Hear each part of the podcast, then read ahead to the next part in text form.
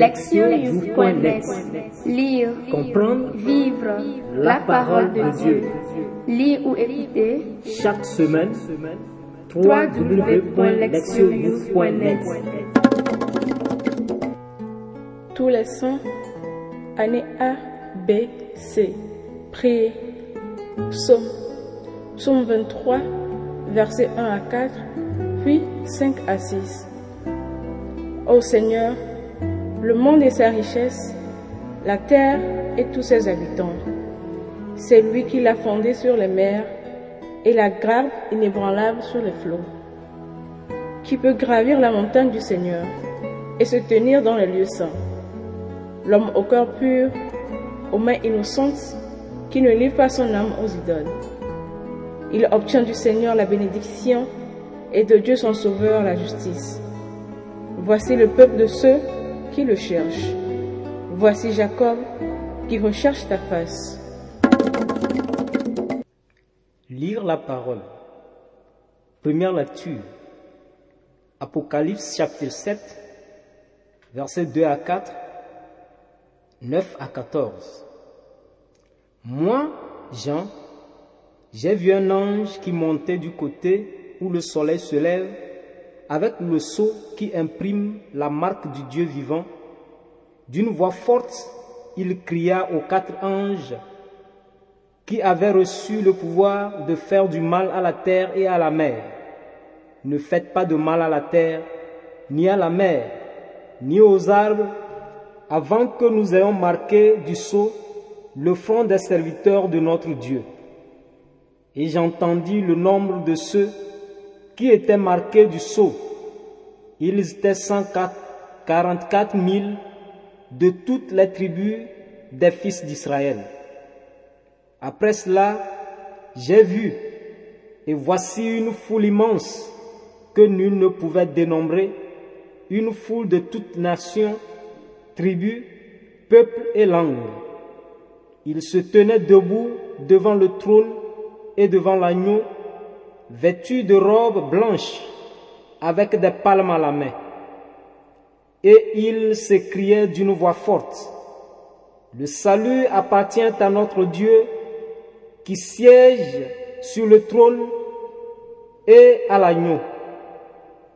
Tous les anges se tenaient debout autour du trône, autour des anciens et des quatre vivants. Se jetant devant le trône, face contre terre, ils se prosternèrent devant Dieu. Et ils disaient, Amen. Louange, gloire, sagesse et action de grâce, honneur, puissance et force à notre Dieu pour les siècles des siècles. Amen. L'un des anciens prit alors la parole et me dit, Ces gens vêtus de robes blanches, qui sont-ils et d'où viennent-ils? Je lui répondis, Mon Seigneur, toi tu le sais. Il me dit, Ceux-là viennent de la grande épreuve.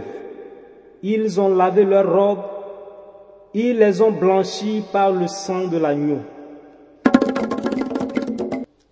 Deuxième lecture, 1 Jean chapitre 3, versets 1 à 3.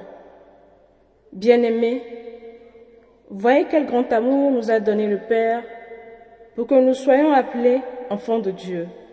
Et nous le sommes. Voici pourquoi le monde ne nous connaît pas. C'est qu'il n'a pas connu Dieu. Bien-aimés, dès maintenant, nous sommes enfants de Dieu, mais ce que nous serons n'a pas encore été manifesté. Nous le savons. Quand cela sera manifesté, nous le serons semblables, car nous le verrons tel qu'il est. Et quiconque met en lui une telle espérance seront purs comme lui-même est pur. Évangile, Matthieu chapitre 5, versets 1 à 12. En ce temps-là, voyant les foules, Jésus gravit la montagne. Il s'assit et ses disciples s'approchèrent de lui. Alors, ouvrant la bouche, il les enseignait. Il disait, Heureux les pauvres de cœur, car le royaume des cieux est à eux. Heureux ceux qui pleurent, car ils seront consolés. Heureux les doux, car ils recevront la terre en héritage. Heureux ceux qui ont faim et soif de la justice, car ils seront rassasiés. Heureux les miséricordieux, car ils obtiendront miséricorde. Heureux les cœurs purs, car ils verront Dieu.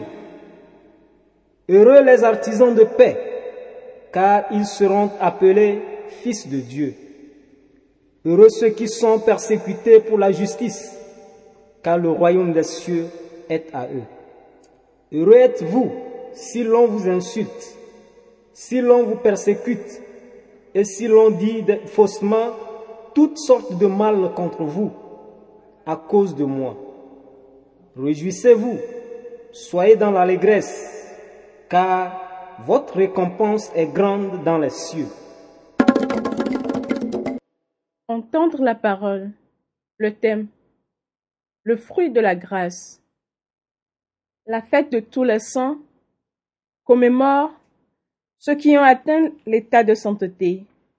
Mais comment un être humain peut-il être saint si, comme l'affirme constantement l'Écriture, la sainteté appartient à Dieu et à Dieu seul? La liturgie d'aujourd'hui répond à cette question en définissant la sainteté humaine comme un processus continu de réponse et de production des fruits de la grâce de Dieu. La lecture du livre de l'Apocalypse présente une vision splendide du peuple saint de Dieu, composé de deux groupes distincts. Dans la première partie de la vision, l'ange de Dieu marque 144 000 personnes avec le sceau de Dieu qui symbolise la propriété et l'appartenance. Ce sont les gens de Dieu. Leur nombre est également symbolique. Le texte explique qu'il est atteint par la multiplication de douze mille membres, issus de chacune de douze tribus d'Israël. Bibliquement, le nombre douze est le numéro de la communauté, signifiant exhaustivité de la communauté. Il est clair que le premier groupe de la vision est constitué des Israélites, premier peuple choisi par Dieu comme sa nation sainte pour le servir et communiquer sa parole au reste de l'humanité. Le deuxième groupe qui entoure le trône céleste de Dieu comprend des personnes de tous les groupes ethniques, linguistiques et culturels. Il représente toute la race humaine. Ceux-ci se tiennent devant Dieu non pas à cause de leur nationalité, mais parce qu'ils ont lavé leurs robes et les ont blanchis dans le sang de l'agneau, et sont venus de la grande épreuve. Ce sont les disciples du Christ qui, comme le Christ lui-même, ont subi des souffrances et des épreuves et les ont endurées. Leur robe blanche symbolise la pureté et la victoire. Leur chemin vers le monde céleste et la sainteté les a conduits par l'imitation du Christ à l'union avec lui. Cette assemblée céleste chante un chant de salut et de victoire, dont les paroles affirment que le salut vient de Dieu et de l'agneau qui symbolise le Messie de Dieu, Jésus. L'état de sainteté qu'ils partagent maintenant est venu comme un don. Les Israélites l'ont reçu en étant scellés, c'est-à-dire choisis peuple de Dieu tandis que les chrétiens atteignent la sainteté par la mort sanctifiante et purificatrice du Christ en tant qu'agneau pascal. La deuxième lecture, tirée de la première lettre de Jean, commence par une exclamation et un appel à méditer sur l'amour de Dieu et ses effets. Il souffre du rejet et de l'hostilité du monde parce que le monde ne connaît pas Dieu. Mais ce rejet n'a que peu d'importance au vu de l'avenir glorieux qui les attend. L'amour de Dieu fait des croyants ses enfants dans le présent, mais ce processus se poursuivra de sorte que les croyants puissent devenir comme Dieu dans le futur. Le destin final des croyants est de partager la sainteté de Dieu et d'être transformés à son image.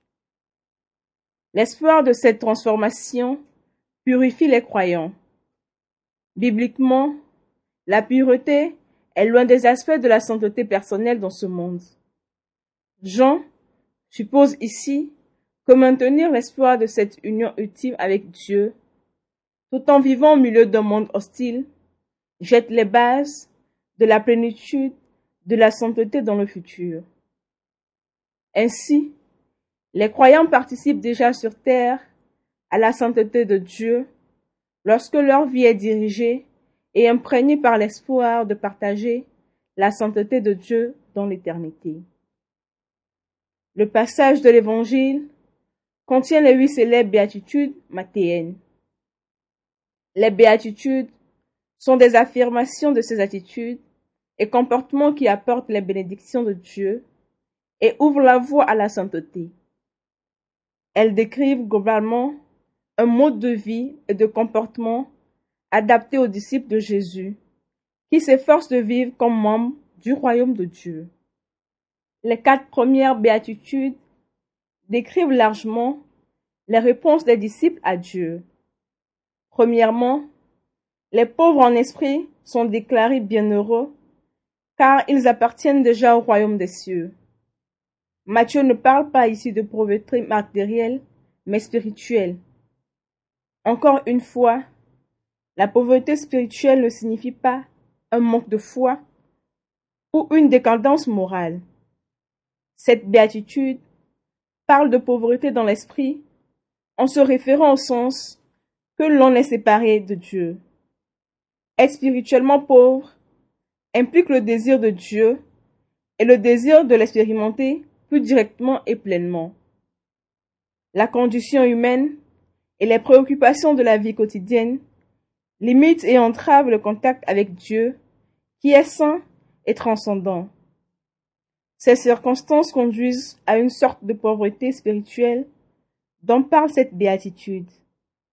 Ce sentiment d'insuffisance et de désir de Dieu témoigne que ceux qui en font l'expérience appartiennent déjà à Dieu et à son royaume et aspire à faire l'expérience de cette appartenance toujours plus pleinement.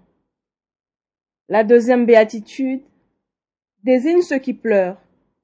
Celle-ci doit être comprise à travers les thèses prophétiques qui parlent de la consolation de ceux qui pleurent, principalement Isaïe chapitre 101, versets 2 à 3. Le deuil est une réponse à l'affliction et à l'oppression, mais il transmet également un sentiment de désir de la délivrance de Dieu. Ainsi, le deuil des croyants est un signe qu'ils ont placé leur espérance en Dieu. Ils ne seront pas déçus, mais consolés. La troisième béatitude tire son message du psaume 37, verset 11, où les doux sont les impuissants et matériellement pauvres parmi le peuple de Dieu.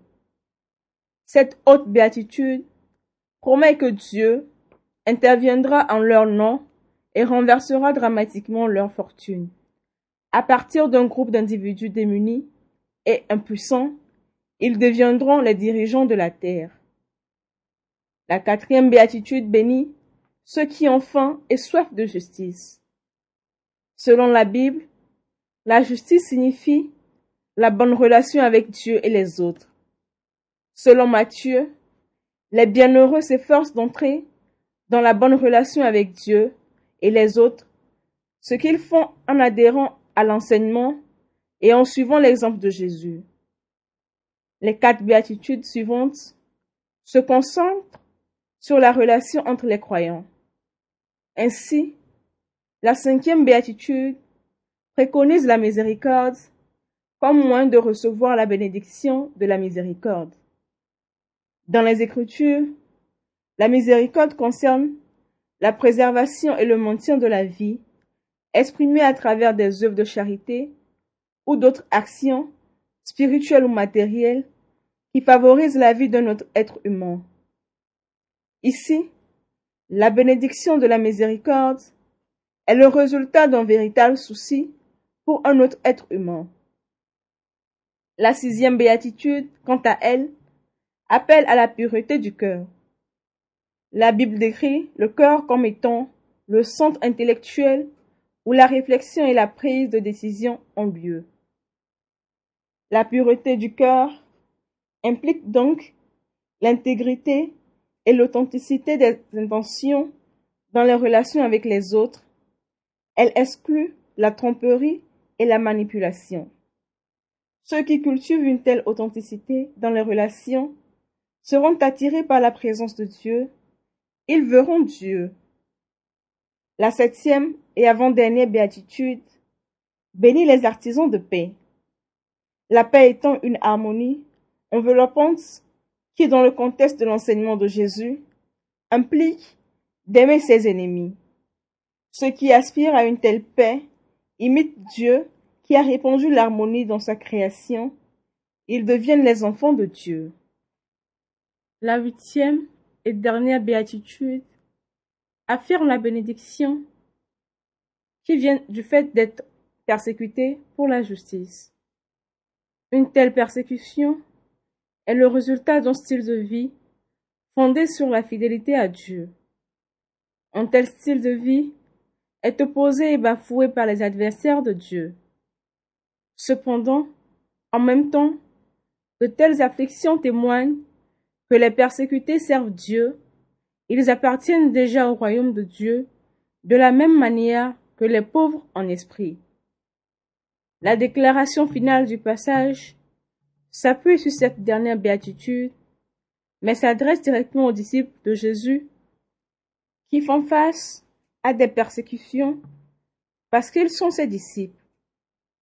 Conformément à l'enseignement de la huitième béatitude, les disciples de Jésus, persécutés et humiliés, sont appelés bienheureux parce qu'ils souffrent à cause de leur statut de disciples.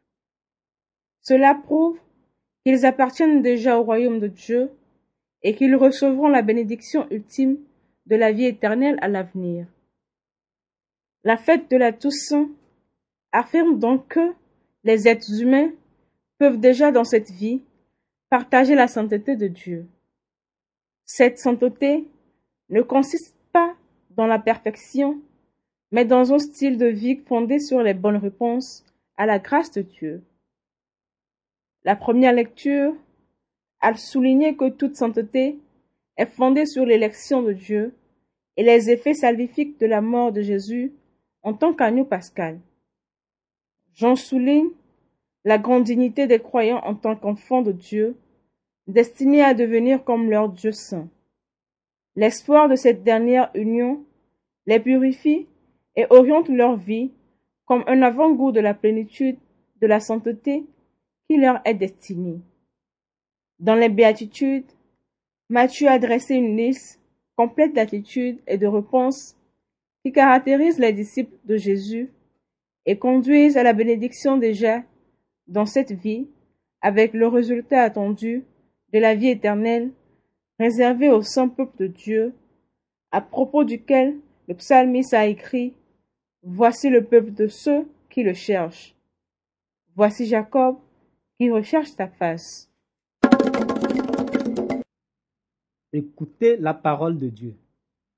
Souvent, les peintures de saints donnent l'impression des êtres non terrestres sur une planète complètement différente.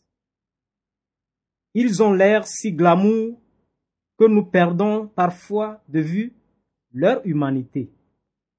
Aujourd'hui, nous nous rappelons que les saints sont faits sur terre et exportés vers le ciel. Ce sont des personnes qui portent le fruit de la grâce de manière tangible. Ils se lèvent après chaque chute et continuent jusqu'à atteindre leur objectif.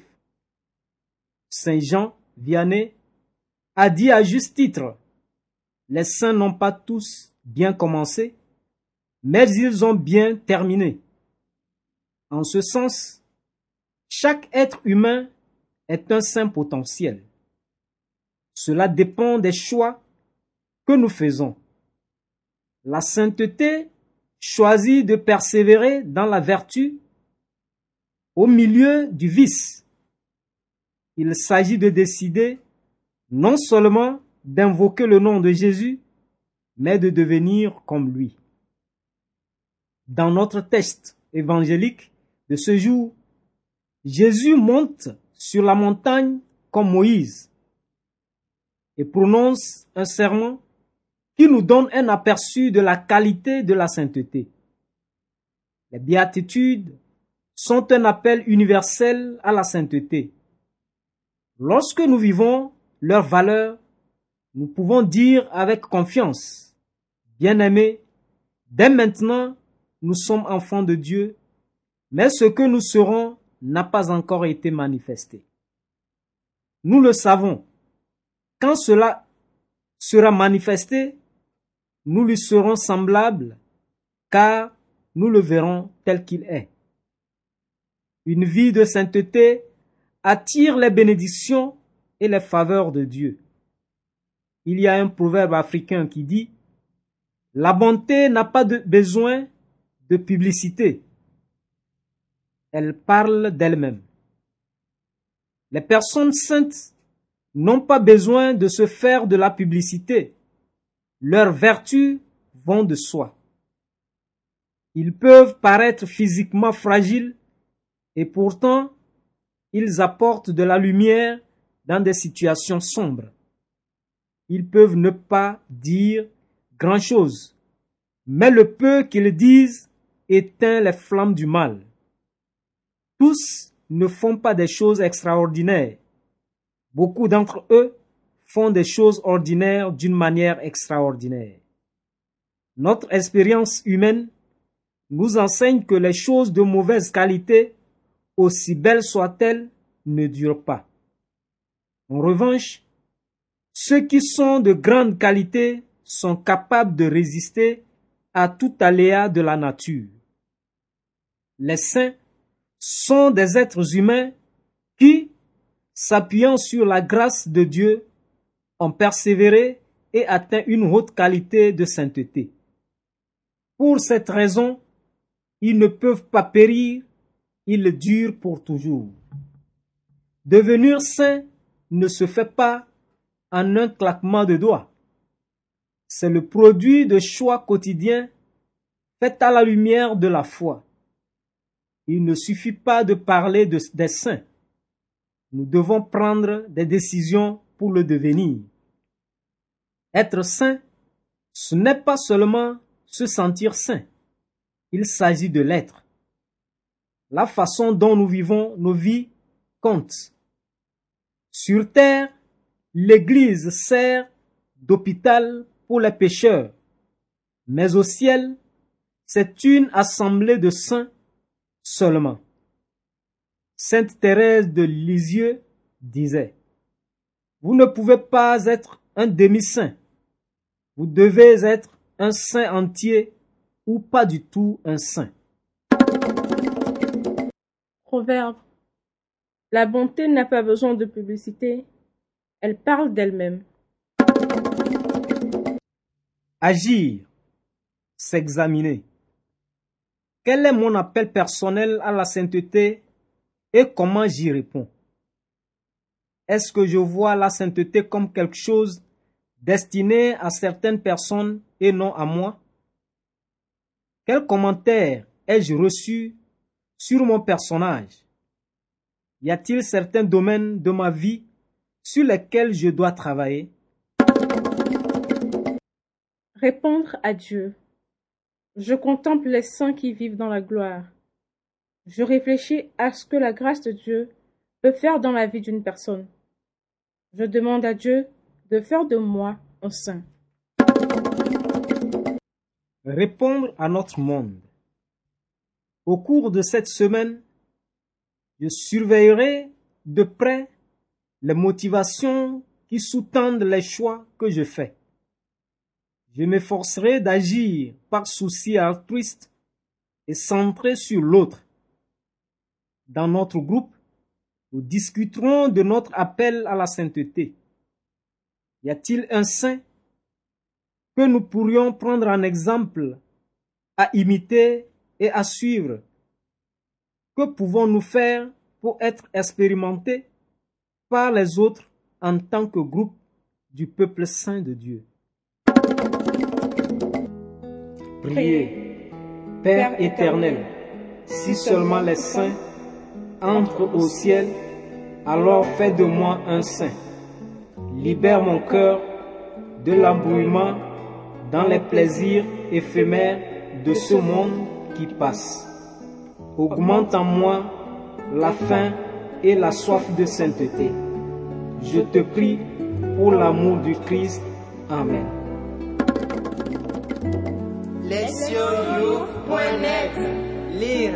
Comprendre vivre, la parole de Dieu.